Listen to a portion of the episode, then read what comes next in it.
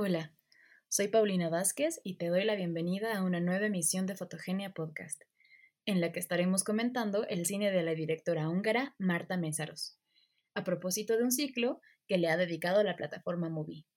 En esta emisión me acompaña Axel Flores. Quédate con nosotros.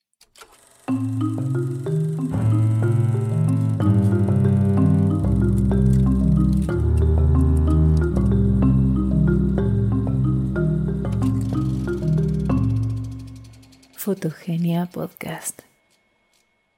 Bienvenidos otra vez a una nueva emisión de Fotogenia. Eh, antes que nada, pues le doy la bienvenida a mi compañero Axel. ¿Cómo estás, Ax? Pues bien, Lina, ¿y tú cómo estás? ¿Cómo andas de regreso acá en, en Fotogenia? Te hemos escuchado allá en otros podcasts acá y pues ha, ha, sido muy chido y pues también que ahorita estemos de regreso, ¿no? Ahorita nos hace falta Pablo, pero pues ya listos para comentar la filmografía de esta cineasta húngara y que ha sido como un descubrimiento reciente, ¿no? Sí, pues fíjate que estoy muy contenta de estar aquí hoy porque justo el tema de Marta Mensaros nos ha juntado hoy y pues también estoy feliz como de estar en casa, como que Fotogenia ah, es mi lugar seguro y eso me encanta. Qué chido oírlo, la verdad. y justo también aprovecho para invitar a todos nuestros escuchas a seguirnos y escucharnos por la plataforma de YouTube. Nos pueden encontrar igual, Fotogenia. Y pues muchas gracias a todos los que ya nos escuchan. Y bueno, pues los invitamos a seguirnos escuchando porque estamos casi en todas las plataformas. Sí, que son como un buen, ¿no? Porque creo que estamos, no sé, o sea, es como una listota en la que siempre estamos y, y, decirla, ¿no? Los únicos que tengo como memorizados de las plataformas en las que está el podcast es este de Spotify, ¿no? Anchor o Anchor, realmente no sé cómo se diga. Yo le digo Anchor, pero tú date. Sí, yo, yo creo que es Anchor, ¿no? O sea, para mí es Anchor. Y estamos también en Apple Podcast, Google Podcast y Amazon Music. Estamos en todos lados. Ahí Ustedes busquen Fotogenia y nos encuentran. Sí, y pues suscríbanse, recomiéndenos, bueno, si les gusta, ¿no? Recomiéndenos con sus amigos, denos retweet, ¿no? Todas esas cosas ayudan, la verdad. Sí, y aparte hacemos este trabajo con mucho cariño y mucho amor para ustedes todos los días. El señor Axel es el más clavado ahí. Entonces, pues esto todo es con mucho corazón y pues esperamos que les agrade tanto esta emisión como las cualquier otra, como cualquiera de las otras que pueden encontrar. Sí, pues sí. Y pues bueno, ya vamos acá empezando a hablar de esta cineasta Marta Mésaros, ¿no? Eh, pues, ¿qué podemos decir de ella, Lina? Primero hay que empezar con sus aspectos como biográficos, ¿no? O sea, decir que, por ejemplo, ya dijiste que es húngara, ¿no? Entonces, eso como tiene una, no sé, es como muy diferente a nosotros, ¿no? Ya desde ese, desde ese aspecto, ¿no? Sí, exactamente. Pues bueno, mira, en general, em, Marta nació el 19 de septiembre de 1931. Su padre, Laszlo Mésaros, fue un famoso escultor y pues él fue perseguido por el régimen estalinista. Ella nació en Budapest, pero a temprana edad em, se mudó a Moscú y después del final de la Segunda Guerra Mundial volvió a Hungría, a su natal Hungría, para posteriormente en 1951 eh, volver a Moscú y estudiar cine Ajá. en la BGIK. Sí, y que, esa escuela es como la, la, según yo tengo como en, eh, o leí o algo así, pues es como de las primeritas escuelas de cine que se crearon, ¿no? O sea, y de ahí egresaron cineastas como Tarkovsky, como Artavos Pelekian, eh, Sergei Parajanov, todos con nombres rarísimos, ¿no? Eh, sí, ajá. Y por ejemplo, Marta Mésaros es junto a, no sé, Kira Muratova, que apenas murió en 2018, las cineastas, las únicas cineastas como de todas esas listas, que se cuelan esas listas, ¿no? De, pues dominadas también por puros hombres. Y creo que también es, lo, lo menciono porque es como muy, o sea, como que en Marta Mésaros sí está consciente de eso, ¿no? En su cine. Claro. Y justo Sí, justo creo que de una manera muy, muy particular ella lo pone como sobre la mesa, porque justo como que también su cine, o sea, a la par que las mujeres francesas como Agne Varda, no sé, como, o sea, en ese momento de esa ola, ella estaba también haciendo lo propio dentro de su contexto entre los años eh, 60 y 70 y justo como que su cine va mucho de eso. de cierta Sí. manera, como que toma mucho en cuenta el contexto. Y creo que eso es puede ser muy interesante. Sí, pues, es interesantísimo el contexto, porque, eh, la verdad yo no conocía mucho de Hungría, ¿no? Eh, y y de hecho, sí se nota como la la influencia esta de que estudió en Moscú, ¿no? Como que, eh, se no nota mucho esto de los planos, ¿no? De de, este, de usar la cámara, de Sí. mover la cámara, ¿no? Los travellings, eh, los planos secuencia a veces. Y, pues, también esto como del socialismo, ¿no? O sea que, por ejemplo, Hungría de 1949 a 1989 tuvo un gobierno socialista, ¿no? Y en las películas de Marta Mésaros, pues, eso es evidente, ¿no? Claro.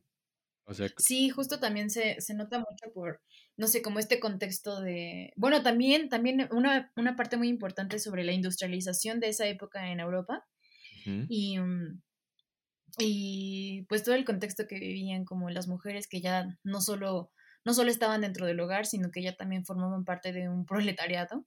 Ajá. Y eso también tiene como bastantes guiños interesantes al contexto en el que vivían, ¿no? Y a las situaciones de precariedad de sus personajes, que responden también al a la mujer que a ella le interesaba retratar de la época. Sí, sí, pues, es que todas son como mujeres que trabajan en fábricas o que bueno, sí, ¿no? Que o o que son a amas de casa. Creo que no hay muchas amas de casa también en su cine, ¿no? Casi todas son como trabajadoras, ¿no? Y está como esa conciencia de clase, ¿no? Sí, justamente, creo que, o sea, bueno, sobre todo sus personajes femeninos tienen posiciones de poder, bueno, algunos, pero son Cierto, son sí. siempre personajes que tienen como dominio total sobre sus acciones y sobre lo que están haciendo. Entonces, creo que eso es algo muy importante dentro de su cine, como también colocarlas no como una figura femenina que responde al estamento de ser buena hija y buena madre, sino que hay maternidades diferentes, Sí. hay mujeres que disfrutan de su sexualidad y buscan respuestas, ¿no? Y ellas son las que se mueven para generar sus propias respuestas, y eso creo que es muy interesante.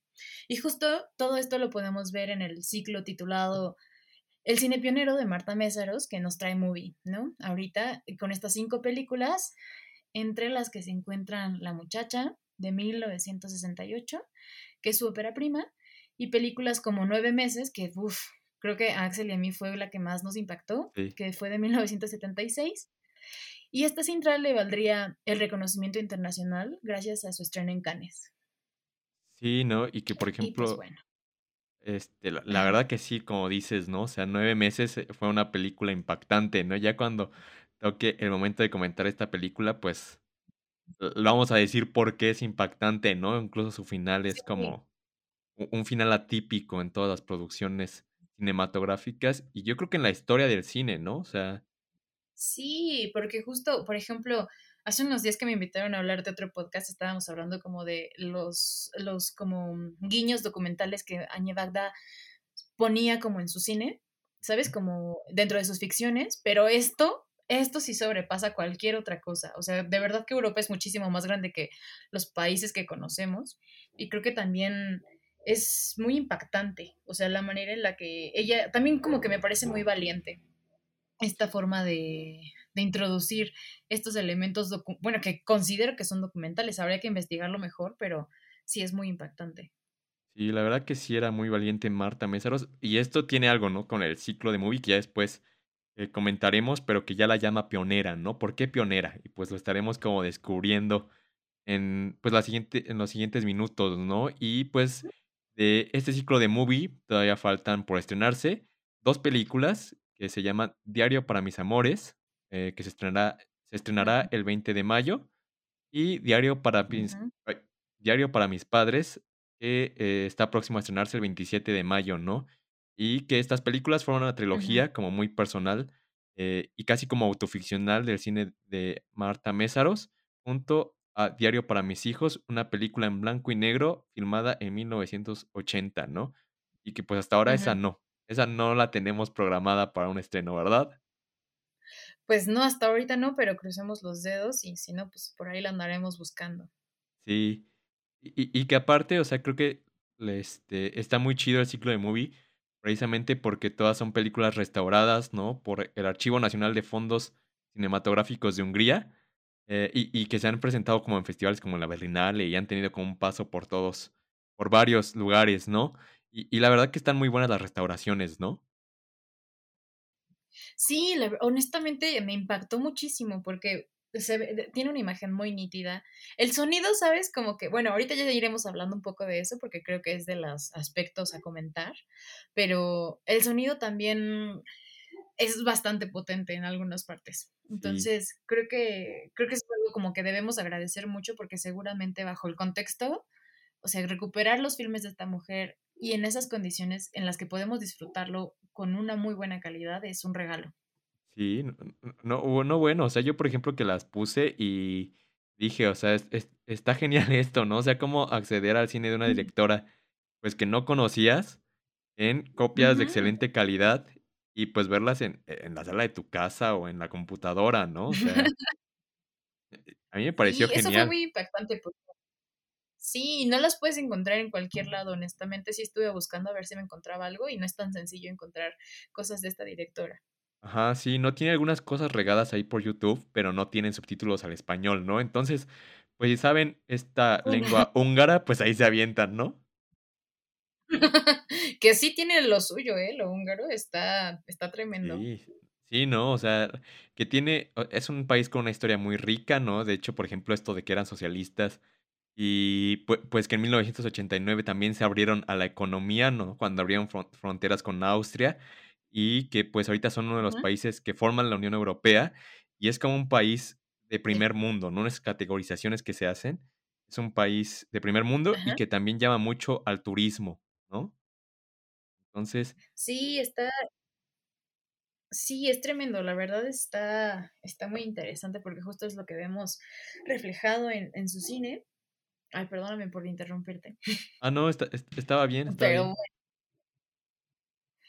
Y, pues, ya, si quieres empezamos, entonces, Pues justo sí. hablando del tema. Sí, sí, sí, de una vez, ¿no? Ah. Empezamos con esta película de La Muchacha, La Muchacha de 1968. Cuéntanos, ¿de qué es, Ax? ¿De qué va? Ah, pues, esta película es de una solitaria chica de clase trabajadora, lo que habíamos dicho del cine de Marta Mésaros, y, pues, esta chica creció en un orfanato estatal en Hungría. De repente, esta chica recibe una carta de su madre y, pues, decide embarcarse en un viaje para visitarla, ¿no? Pero de repente se encuentra con que su madre está casada y, pues, que tiene su familia ya, eh, perfecta, ¿no? Su familia perfecta en el sentido de de esos tiempos, ¿no? Y, pues, que en la visita la quiere hacer pasar por su sobrina, ¿no? ¿Qué tienes para decirnos de esta película, Lina? ¿Qué te pareció a ti? Pues, de hecho, particularmente creo que el cine de Marta es liviano, pero tiene como algunas connotaciones bueno, tiene una manera de explorar el tiempo, como a partir de la lentitud, de los detalles, de observar. Y en esta película, por ejemplo, fue una fue la primera que creo que salió de Movie, Ajá. y es muy memorable en muchos aspectos. Com tiene una manera de abordar el tema de esta chica, porque justo es una es una chica guapa que que llama la atención y llega a esta familia, entonces, de cierta manera, goza de una atención que no tiene como ya la madre, o sea, le empie empieza a enfocarse como el marido en ella, como que le invitan a bailar, hay un montón como de escenas, ah, clave, pero también ella se está enfrentando con su pasado, con entender por qué ella no es parte de esa familia y que, de cierta manera, ella está encontrándole un sentido a de a está encontrando quiere encontrar un sentido en su pasado, como para empezar a proyectar su futuro. Y justo creo que es muy interesante como esta manera en la que el protago o sea, la protagonista viaja, camina, se mueve por sí misma. Eh, no a pesar de que, por ejemplo, vemos que ahí va, mm, un señor en particular como que quiere engatusarla, Sí. y ella lo escucha, no reacciona agresivamente, pero hace uso de una inteligencia privilegiada y como que ella no se deja engañar, pues. O sea, me parece muy interesante, mm, poner como protagonistas a mujeres que deciden qué es lo que es para ellas, ¿sabe? Como que buscan, y eso me parece muy interesante. Ajá, ¿no? O sea, a mí también me gustó esto, por ejemplo, de que la la esta chava de la de la película de La Muchacha, o sea, la muchacha del título, ¿no? Eh, pues, es como muy libre, ¿no? O sea, tiene 24 años, ya tiene su trabajo en en, la fábrica, no puede moverse por donde quiera, no necesita que le paguen las cosas, ¿no? O sea, eh, eh, no hay como una discusión de la libertad de, de las mujeres en, en el cine de Marta Mésaros, ¿no? Sino que ya está, ¿no? Y cada mujer es libre por ella misma, ¿no? O sea, no, e, eso está interesante. Sí, sabes que también ahorita que dijiste eso, me, me, acordé mucho también de un personaje muy particular. De, hay una chica, ¿no? Como que también, como que es el contraste con esta, con esta otra, porque justo como que se ríe muy estrendosamente, está esperando que le paguen todo. Creo que también hay una crítica ahí, o sea, como que tiene una sutileza en general en todos sus filmes. Y hay una crítica como, como a ese, mm, como a ese dejarse mangonear, pero no del todo. O sea, a pesar de eso, tienen, sus personajes tienen como libre albedrío de hacer lo que quieran. Y van y son descaradas y, son intensas y, o, no, o sea, como que les da esa libertad a sus personajes de ser. y, eso no es algo como que se viera en otros momentos. Y no, o sea, eso está, eso está genial, o sea, como que hay una crítica, pero este, con, sabiendo el contexto, ¿no? También de la gente, de las, de las mujeres que se encuentran en el otro lado, ¿no? Por ejemplo, ahorita que decías de cómo llega a la casa esta chica, a la casa de su madre, su madre que vive en una provincia, ¿no? Y de repente, o sea, a través de eso, sí se discuten también estas cosas de que, por ejemplo, eh, pues llama, e, es una chica atractiva y llama la atención del, del padre, llama la atención de, de todos los hombres a su alrededor, pero también discute ahí, por ejemplo, no sé, como esto de la ciudad y la provincia, ¿no? Sí, ese, ese contraste también de, de esa manera de vivir, de habitar. Y también es muy interesante cómo, cómo las maternidades en, las, en, esta, en los filmes de Marta Mesaros no son típicas, sino que son mujeres que, dado sus circunstancias, han elegido ciertas cosas o caminos y no las juzga, simplemente las, las ve y las acompaña en su historia. Y eso creo que también es muchísimo más valioso y como no, creo que es uno de los puntos clave, bueno, nuestro primer punto clave para considerarla una pionera. Sí, sí, no, y aparte, o sea, con estas nuevas películas que también ya están como saliendo y que también pues tienen la, la reflexión sobre las sobre los, el papel de la mujer en la sociedad, ¿no? O sea, Marta Mésaros no hay como ninguna cuestión como moralizante, ni pedagógica, ni nada, ¿no? O no sé cómo tú lo veas. Sí, eso también es. Sí, no. O sea, justo, o sea, creo que es muy, muy sencillo comprender la manera en la que en la que nos pone sobre la mesa estos temas para observarlos. Y justamente al mirarlo es cuando uno se pregunta, ah, es que yo estoy juzgando desde mi punto de vista, ¿no? O sea, como que al poner en cuenta, al poner sobre la mesa todas las circunstancias de los personajes que los llevaron a esos lugares, de una manera muy sutil, pues nos hace ver a seres humanos y no nada más a personas como muy atadas a su rol de género. Y eso está muy padre. Sí, eso está increíble. Y pues bueno, vamos a pasar a la otra película que tiene esto, ¿no? Ajá. Es Binding Sentiments de 1969. Y bueno, pues aquí en esta película vemos a Edith. Em, es una mujer que vive una vida acomodada hasta que enviuda y pues se enfrenta a su pasado. Ella nunca estuvo enamorada de su esposo, ¿no? Y su hijo, que, que también aparte hay que mencionar que su esposo era como un, pues un personaje político importante, ¿no?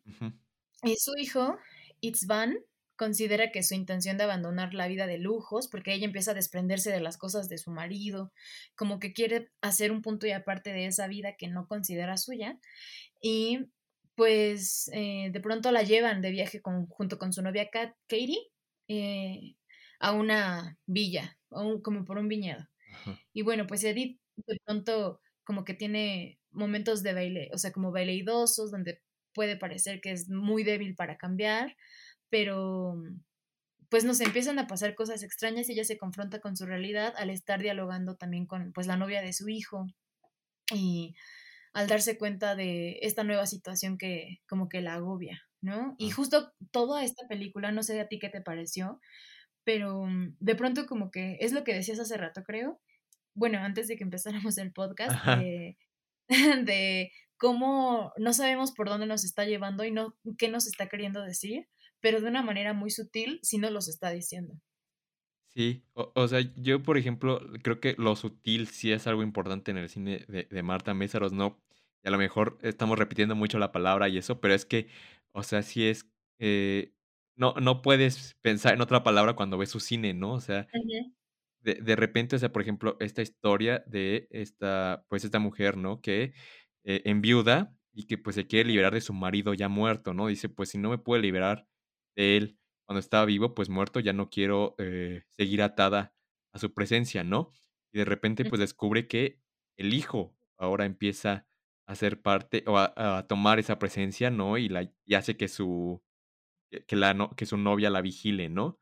Entonces, es como una cuestión ahí como que teje los hilos dramáticos de una forma como muy simple, pero dice muchas cosas, ¿no? O sea, como el, por ejemplo, la opresión y esto de la so sociedad machista, ¿no? De repente, el el padre se va, pero ya llega el hijo a ocupar el lugar inmediatamente, ¿no? Ajá, justo como como si ella no pudiera tener una libertad por estar como siempre a la potestad de un hombre. Sí, y Y aparte eso ver, va. ajá. Sí, sí, vas vas vas, Lina. Y aparte como cómo cómo el hombre, o sea, a partir de los sentimientos que tienen como de pareja, chantajea a su pareja para hacer lo que quiera sobre la mamá, ¿no? O sea, como este juego de poderes vertical que es que que va uno sobre otro, manipulado a través de sentimientos. Eso me parece también muy importante porque justamente la novia Katie de pronto se da cuenta de que no es lo que ella quiere.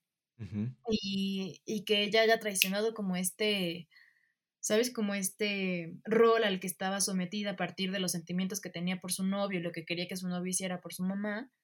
O sea, mm, pone muchos precedentes sobre la mesa. Y es y justamente, otra vez, la palabra sutileza, nos van a odiar, pero es que es muy de pronto parece que todo es muy fortuito, ¿no? Que todo pasa y que no sabes por qué está pasando, pero Ajá. cuando nos detenemos a analizar como de una manera subjetiva o si sí, si vemos un poco alejados de los emocion de las emociones que nos empieza a mostrar Marta, nos estamos dando cuenta de qué es lo que está queriendo decir. O sea, son 2 mujeres que están e eligiendo su camino y que están pagando el precio de cierta manera. Hay una escena muy fuerte donde, después de todo este amor y romanceo y arrumacos que tienen, pues, Katy con el hijo Ajá. él la golpea. Sí. Y es como, uf, o sea, hay como esa esa demostración de los verdaderos sentimientos, de del descontrol que tiene él sobre ella, y cómo ella entiende eso como una señal de debilidad y simplemente se va, ¿no? Ajá. O sea, y la la la última toma preciosa de toda la gen aparte tiene mucho estas tomas Marta Mésaros, ¿no? Como de un montón de gente corriendo libre. Sí. Eso me parece brutal. O sea, me parece muy lindo como ese tipo de gestos que hacen como todo el tiempo una referencia como a una libertad, como una libertad del ser, de de recorrer, de ser libres. Eso me parece muy muy padre. Sí, la verdad que sí. O sea, esta película, eh, de de eso me gustó, ¿no? O sea, que la libertad, cómo se discute la libertad, ¿no? Y, por ejemplo, acá la madre que, por ejemplo, este, pues sí está oprimida por su hijo, que no la deja ir y que no va a permitir que se aleje de la figura de su padre, o que traicione, según él, la figura de su padre, ¿no? Diciendo que no habían tenido un matrimonio feliz. Pues, la madre, a través de ciertas pláticas con la con la novia, ¿no? Con la novia de su hijo, pues la va, diga no no no no le hace como esta cuestión como pedagógica, ¿no? Decirle: "Es que está mal y tienes que reaccionar", ¿no? Sino que de repente ella se da cuenta de lo que está pasando y decide dejar a a este hijo chantajista, ¿no? Sí, por sí misma. Y justo es algo como que pasa en todas sus películas. Ajá. Igual, no sé si quieras ahondar más en esto, pero justo creo que podemos pasar a Don't Cry Pretty Girls. Ujú. Sí, sí, sí. Porque esta película de 1970, eh, es un grupo, bueno, ju em, esta quizá no es no es no es de nuestras favoritas, Ajá, sí, no, no mucho. personal. O sea, tiene cosas preciosas, pero creo que es algo como que Marta estaba experimentando, como que estar de pronto parece un video musical eterno, pero no. Miren, les voy a contar primero, para que no no anden ahí. Ustedes véanla, pero bueno, es un grupo de fans de música beat, y pues van a conciertos y fiestas después de pasar días así, o sea, es su liberación después de muchos días de trabajar en la fábrica. Y Julie es la prometida de uno de los chicos del grupo. Y ella, pues, como que no está aunque a pesar de ser su prometida, como que se rehúsa a tener relaciones sexuales con él, no se ve muy atraída hacia él, etcétera. Y en uno de los conciertos, ella encuentra a otro chico del cual, pues, se enamora, ¿no? Y es un músico del de uno de las bandas de los de, los, de las bandas que se presentan y viaja con él de pronto a un concierto. Y pues ya, el, em, de pronto el novio los descubre, va tras ellos y puede parecer que es el asunto cliché de que va a acabar en violencia, de que se van a golpear porque el amor, no, no, no, aquí no pasa eso. Eso también creo que es un acierto de Marta, como el tener un tratamiento muy significativo de sus personajes y que no todo tiene que acabar como en ese tipo de, de agresiones, porque incluso empieza como pues con bandi o sea, con muchachos adolescentes vándalos destruyendo como una casa abandonada, un edificio abandonado. Y, como que se, se concentra más en, en el aspecto emocional que los lleva a eso que en la violencia y por la violencia. Y pues ya. Sí, o sea, son personajes muy complejos todos los del cine de Marta Mésaros, ¿no? Son, no son personajes que solo sirven para una cuestión como dramática, ¿no? De decir, es que este es el malo, este, se forma el triángulo amoroso y de repente este que es, este, no sé, e, el, e, el novio según oficial, ¿no? Es un violento y lo va a ir a golpear y todo eso, ¿no? Sino que son personajes complejos que tienen como muchos sentimientos entre ellos, ¿no? Eh, y pues está también esta cuestión del retrato de la juventud, ¿no? Eh, lo de la música beat, ¿no? El, como por ejemplo, hay una película que eh, se llama Leto, ¿no? Creo que sí la viste tú, ¿no, Lina? Y que también habla de esto de la música beat. Sí. Sí, también, sí, justo también pensé en Leto en algunas partes, aunque sí son muy diferentes. Sí. Pero da como esta sensación que es justo la época. Ajá, porque son, en ese tiempo, pues, los, este, pues los gobiernos soviéticos no permitían la entrada de productos de Estados Unidos o de canciones de Estados Unidos, ¿no? Y entonces se traducían, ¿no? O sea, las traducían las canciones, por ejemplo, en, en Leto aparece esto de Cindy Lauper, creo, ¿no? Y que las traducían, o de, de Iggy Pop y de todas estas, eh, eh, de ellos, ¿no? O sea, de, de muchos estadounidenses, de muchas bandas estadounidenses, que las traducían al ruso y aquí en este caso al húngaro, ¿no? Y está todo el retrato ahí en esta película de Don't Cry Pretty Girls, que también es, yo creo que, pues uno de sus aspectos en contra, ¿no? Que todo el tiempo está la música. Híjole, yo creo que eso lo hace pesado. A lo mejor lo hace, mira, creo que quizá lo haga pesado para nosotros porque primero a lo mejor no estamos tan familiarizados con la música.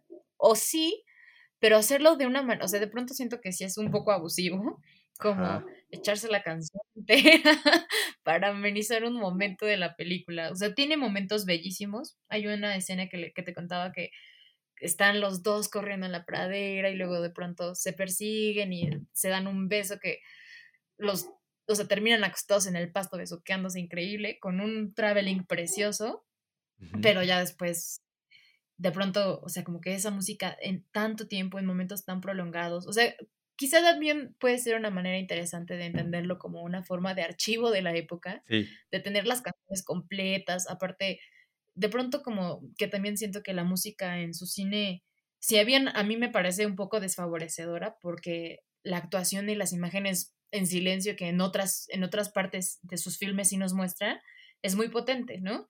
En esta creo que sí abusa mucho de, la música, pero eh, pues tiene como esta cualidad de, pues de ser como una forma de archivo y de, y pues no sé, también como de, creo que, creo que lo que falla es como que sobreilustra lo que ya nos está enseñando. Pero de todas maneras es muy, muy interesante. Sí, y, y, que aparte, por ejemplo, en esto que mencionaste al principio, ¿no? De la chava esta, la prometida, y que pues se niega a tener sexo con, con, su, con su prometido y pues cuando siente atracción por el músico, pues ahí sí quiere. Esa demostración de lo que es el sexo consensuado o cómo se filma, ¿no? Un sexo consensuado y uno que no, pues está interesante, ¿no? O sea, ahí yo creo que ahí hay como algo ahí para mostrar muy, muy interesante en esas escenas. Sí, justo también porque, bueno, no sé si, no, no nada más en esa, a lo mejor ahorita ya me quiero saltar a otras, pero, por ejemplo, el erotismo en el cine de Marta Mésaros también es muy interesante, me gusta mucho porque no sé si te diste cuenta o si lo has percatado, pero justamente cada vez que van a tener relaciones sexuales, toda la gestualidad que las actrices nos estaban regalando en un momento previo para hacernos saber que la otra persona les atraía, que estaban, tenían deseos de sentir placer, de pronto se desdibuja. Y eso pasa mucho en su cine. O sea, ahorita en Don't Cry, Don't Cry Pretty Girls, la chica de pronto es, en esta ocasión, o sea, su, cara se desdibuja porque no tiene ganas de tener relaciones sexuales, pero justo con el que también quiere tener relaciones sexuales, o sea, con el otro chico con el que sí lo hace, de pronto también su cara como que, ¡pum!, queda en blanco. O sea, siento que es muy interesante esta manera de, de introducirnos a una escena erótica sin tener que ser como, de, eh, como sin hiper, hipersexualizar a sus personajes, sin, sin demostrarlos de una manera como muy lasciva innecesariamente. Sí. Eso me parece muy curioso. Sí, y el plano final, o sea, de la película, ya lo verán. Cuando vean la película, ¿no? O, si ya la vieron, pues se acordarán de él. Pues es un plano final del rostro de la protagonista. Y pues es interesantísimo, ¿no? O sea, está esto que dice Lina, ¿no? De cómo... Y es una demostración de por qué filmar un rostro, ¿no? ¿Por qué dejar que un rostro diga el final de la película, ¿no? Sí. Y pues bueno, ya para ir con, con las otras que también ya Lina ya tiene ganas de comentarla, pues, pues vamos a esta, a la siguiente película del ciclo de movie que se llama Nueve meses y que, como lo dijo Lina al empezar este podcast, yo creo que es nuestra favorita. Y pues esta eh, la sinopsis de esta película es que una chica de un pequeño pueblo llamada Julie llega a la ciudad para trabajar en una fábrica, ¿no? Y de repente ahí el jefe de la fábrica pues eh, se la empieza a ligar, ¿no? Y aunque al inicio rechaza sus proposiciones, pues después se va formando un vínculo eh, amoroso muy, muy interesante y con estos tópicos del cine de Marta Mésaros, ¿no? De la libertad y de y, pues sí, ¿no? De la libertad de las mujeres y cómo estas mujeres tienen pues en manos su propio destino y no eh, se lo ceden a nadie, ¿no? Sí, a mí me gustaría, por ejemplo, mucho resaltar que yo creo que en, al contrario del empoderamiento que se nos vende muy fortuitamente estos días, o sea, creo que el cine de Marta Mésaros habla de la agencia, ¿no? O sea, ni siquiera tienes que saber que estás empoderada para hacer cosas tú por ti misma. Y eso me encanta. Julie es mamá de un pequeñín pero a pesar de que ella dice que lo cría sola, pues en realidad lo ve muy poco y lo que los, que lo están criando realmente son sus papás en una granja, ¿no? Y ella, mientras tanto, se encarga también de una parte de la manutención del niño, pero ella vive en la ciudad cerca de una fábrica y ella ve cada dos semanas al niño. Entonces, justo cuando llega a esta fábrica a trabajar, ella pues conoce al capataz y de pronto, pues parece que no le gusta, como que no, pero como él es tan insistente, pues ella empieza a acceder. Su gestualidad nos dice muy poco sobre lo que piensa, pero sus acciones dicen muchísimo más. No sé, siento que de pronto, eh, de pronto ya vemos que ella ya empieza de la nada a tener una relación bastante íntima con Janos, eh, bueno, con, con, el capataz. Sí.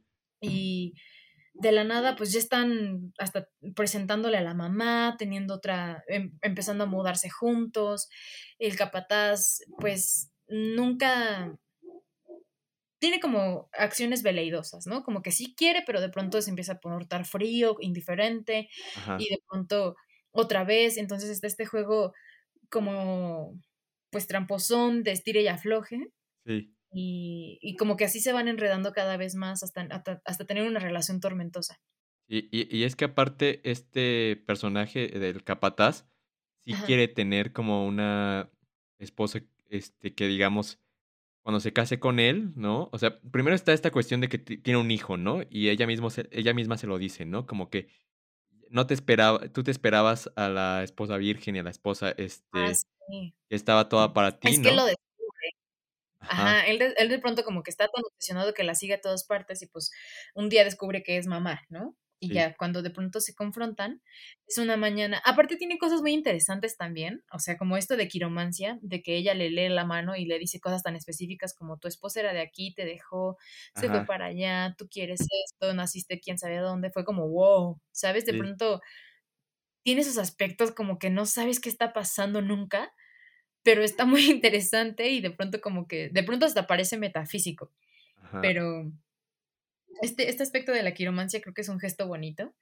y justo ahí es cuando descubre él, pues, quién es la verdadera Julie, ¿no? O sea, como la persona que no idealiza.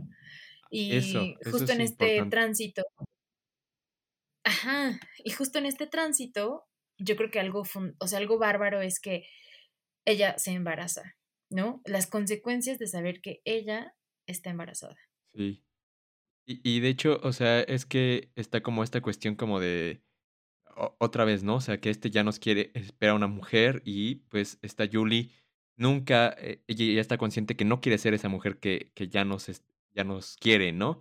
Entonces hay como muchas, este, pues, pues, pues muchos conflictos entre ellos, ¿no? Y esta, por ejemplo, esto del embarazo, ya, ya verán ustedes cómo llega la resolución y qué pasa con la resolución de estos conflictos entre, la, entre Janos y Julie, ¿no? Pero el embarazo es como algo muy peculiar porque creo que es casi documental, ¿no? O sea, la, la actriz sí estaba embarazada en ese momento, no sabemos si era actriz realmente. Este, a lo mejor una persona que conocía a Marta, ¿no? Y, y, pues ahí actuaron una, una actriz semiprofesional, ¿no? Eh, pero estaba embarazada realmente, ¿no? Y la escena final es tremenda en ese sentido, ¿no? Ah, es absoluta, o sea, en serio no, Marta como que tiende, bueno, es lo que yo siento, como esta tendencia a evitar eh, mostrarnos demasiado como el exceso de sufrimiento de los protagonistas. También cada vez que pienso que va a pasar algo muy fuerte o que la va a golpear muy fuerte o algo así, o sea, sí hay ciertas escenas en las que parece que se va a descontrolar, pero todo es mental e interior. Y eso es eso es también muy, muy importante porque este personaje que es el capataz, pues sí quiere tener una familia, le empieza a poner la casa, etcétera, etcétera, y de pronto los personajes masculinos tienden a desenmascararse ellos mismos porque si bien en un principio prometen como ser los, los grandes salvadores, el poner la casa, querer algo lindo, le dice al principio que la esperó 10 años, ¿no? Súper romántico. Pero ya de pronto le dice, no, es que tú eres una putita. Uh, perdónenme, perdón, bueno, así, le, así dice. Y de pronto es muy revelador entender qué es lo que realmente están pensando, ¿no? O sea, justamente en el momento específico y cuál es la decisión de ella, porque al final, algo que es, aparte, o sea, aparte de que vemos un parto que, real, lo más tremendo es que es que ella lo hace sola, o sea, todo este tránsito para que ella, aparte se ve que es una mujer súper inteligente porque pasa sus exámenes también bien, porque ella sigue estudiando, y pasa los exámenes como con 10, ¿no? Y ella empieza a trabajar ya después profesionalmente en un lugar como de agricultura, en un vivero, y vemos como pues empieza a tener otra vez oportunidades por ella misma, que está viviendo ella sola, y al final de cuentas, ella está pariendo sola. Y ese es el final de la película. Y, creo que es abrumador, así, demoledor, en verla parir de esa manera, porque aparte no es como otras películas que vemos como el super sufrimiento y toda la exageración del momento, sino que nos hace ver solo lo que necesitamos ver de esos momentos de cansancio, de dolor y del parto. O sea, es abrumador. Sí, esa escena del parto sí es eh, tremenda, ¿no? Y por ejemplo, ya otra cosa para tener como pionera a Marta Mésaros y esta desmitificación del amor romántico, ¿no? De cómo de repente eso de que la había esperado 10 años, pues se transforma en, este, pues en una mentira, ¿no? Y pues bueno, ya nos vamos acercando ya al final de este podcast y vamos a comentar esta última película que se llama Ellas dos. Una, una película también bonita, ¿no? O sea, yo creo que se podría categorizar como bonita en cierto sentido, ¿no? Con esta cuestión de la amistad. Y pues eh, e, esta película, la sinopsis, es que el esposo de Mari, es Mari, una de las personajes, es un hombre de mentalidad estrecha y Julia escapa de un matrimonio apasionado con un alcohólico incontrolable. En crisis marital, ambas se reconfortan mutuamente y al ver las dificultades de la otra, obtienen la comprensión necesaria acerca de su propia vida. Esto es interesantísimo, ¿no? Creo que esta sinopsis sí resume bien lo que está en la película. Luego no dice nada la sinopsis de la película, pero sí, ¿no? O sea, como eh, la amistad entre Julie y Mari es este. Pues les ayuda a ambas, ¿no? O sea, es como muy. Cada una va descubriéndose poco a poco y sus malestares, y pues al final terminan eh, apoyándose entre ellas, ¿no? Quedándose entre ellas, nada más. Sí, y, también algo que es tan, bueno, no sé, pone sobre la mesa aquí mucho más la sexualidad en otros aspectos. Volvemos a ver a la pareja de nueve meses. Hasta incluso yo pensaba como, ah, es la continuación, pero no, sí son historias independientes, aunque esta pareja como que tiene, tienen buena química estos dos actores, ¿no? Sí. Y los volvemos a ver en, esta, en este filme, pero como que como que entiende las cosas a partir de un sentir específico, porque también hay una, o sea, como que también pone énfasis en la, en el, en la infidelidad, en lo que se entiende por infidelidad, en, no sé, en las acciones, en también, por ejemplo, ah, en atender lo que sus personajes infantiles sienten. Eh, no dice mucho la niña en la película, porque justo la niña que es, pues, hija de este matrimonio, eh, de Julie, pues. Y que tiene pues, papá alcohólico. está siendo testigo de. de que tiene un papá alcohólico, de que su mamá no está, de que la dejan todo el tiempo al cuidado de la jefa, que es la amiga también de la mamá, que ella dice incluso como, es que a mí me gusta estar sola, me gusta pasar tiempo sola, ¿no? O vemos a la niña agarrando una botella y ordenando las cosas, el, desastre que deja su papá, ver incluso a la niña cuando el papá está en rehabilitación, o sea, tiene como muchos detalles en los que parece que no se enfoca en la niña, pero son muy importantes porque al final lo dice todo también. O sea, siento que es lo que decías tú hace rato. Mésaros tiene una habilidad para cerrar que muy pocos. Sí, los finales son extraordinarios y la verdad que no necesita muchos recursos dramáticos para cerrarlos de buena forma, ¿no? O sea, la verdad que sí es una cineasta como muy consciente del uso de, pues, no sé, del uso de su técnica, del uso de su dramaturgia, ¿no? Este, y, pues tiene como estas cuestiones, ¿no? O sea, la, la, verdad la puesta en cámara también es extraordinaria, los movimientos de cámara que hace, cómo retrata cada una de sus, de sus, este, de sus protagonistas, ¿no? Eh, cuando un close-up, cuando vale la pena hacer un close-up, cuando vale la pena un plano general, cuando, cuando vale la pena acercarse, ¿no? Y, por ejemplo, esto, ¿no? La niña, este, pues sí no había hablado en, en, ningún momento y al final la niña es consciente de que pues lo que está pasando no está nada bien y tiene un diálogo muy revelador, ¿no? O sea, y, y digamos, por ejemplo, cuestiones que ahora se discuten en la crítica de cine, ¿no? O sea, digamos, discutir las infancias, discutir, no sé, eh, las maternidades, discutir, este, pues la cuestión de género, ¿no? Discutir el amor romántico, todas estas cosas que ahora se discuten en las películas, pues ya están en el cine de Marta Mésaros, ¿no? Eso es impresionante y no de una forma, no, no sé, como que te moraliza y que tú ya sabes que eso está bien, como sucede en muchas películas luego actuales, sino que es de una manera compleja, ¿no? Sí, bastante. Y, justo, por ejemplo, de pronto nos detenemos y pensamos que a lo mejor solo Chantal Ackerman lo hizo, pero no, o sea, hay un montón de mujeres en otros lugares que no hemos volteado a ver.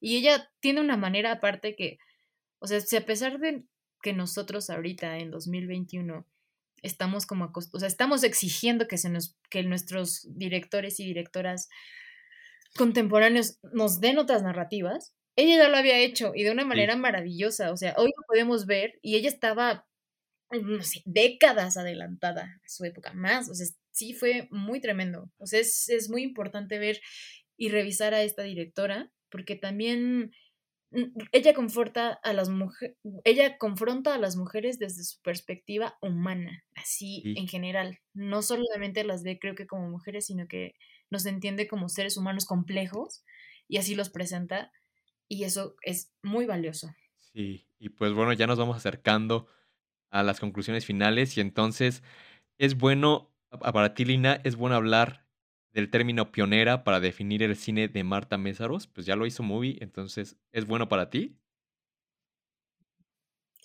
Pues no sé si sea bueno, pero creo que es adecuado. Ajá. O sea, igual yo no soy la más, la más docta para decir este tipo de cosas, pero sí me parece una pionera. O sea, me parece que es que puso muchos puntos sobre la mesa que mucha gente no lo había, que muchas personas no, no habían considerado, ¿no? Y voltear a verla ahora, pues es una manera quizá de reivindicar un poco esta, esta pues, este patriarcal. Sí, pero sí, creo que es muy importante, creo que, pues sí, una pionera creo que puede ser una palabra correcta. ¿Tú qué piensas? Pues sí, yo, yo la verdad que sí. O sea, por ejemplo, ahorita que mencionas con Ackerman, sí podría también ser como de esta. También Ackerman fue una pionera en ese sentido, ¿no? Incluso con, a lo mejor con narraciones un poquito a veces más experimentales o más largas, ¿no? Y lo interesante de Marta Mésaros es que lo hace como de una manera muy corta y como una manera que uno podría pensar ajá, e incluso hasta convencional, ¿no? Con esto de lo de las películas como video como videos de musicales, ¿no? O con esto de la de la Sí. dramaturgia y todo eso. Sí, yo sí creo que es Sí, pionera. ay, sí, sí, perdón, como como apropiarse de los recursos que ya tenía, o sea, aprovechar completamente los recursos de los que disponía y utilizarlos a su favor, para lo que ella quería decir, eso creo que es muy chido.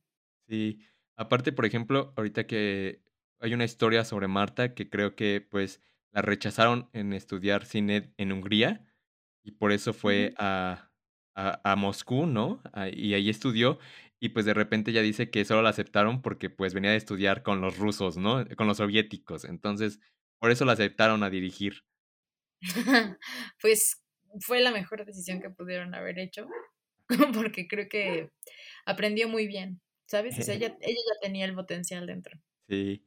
Y pues bueno, ya para finalizar, ¿tú qué película crees, este, Lina, que, pues, cuál es la que más recomiendas? ¿Cuál fue tu favorita? Eh, ya yo creo que ya hablamos más o menos, en el la duración del podcast ya dijimos una, pero, pues, si es recalcarla, pues está bien, ¿no? Pues, yo creo pues sí, 9 meses creo que es una de las que más valen la pena, es maravillosa en todos sentidos.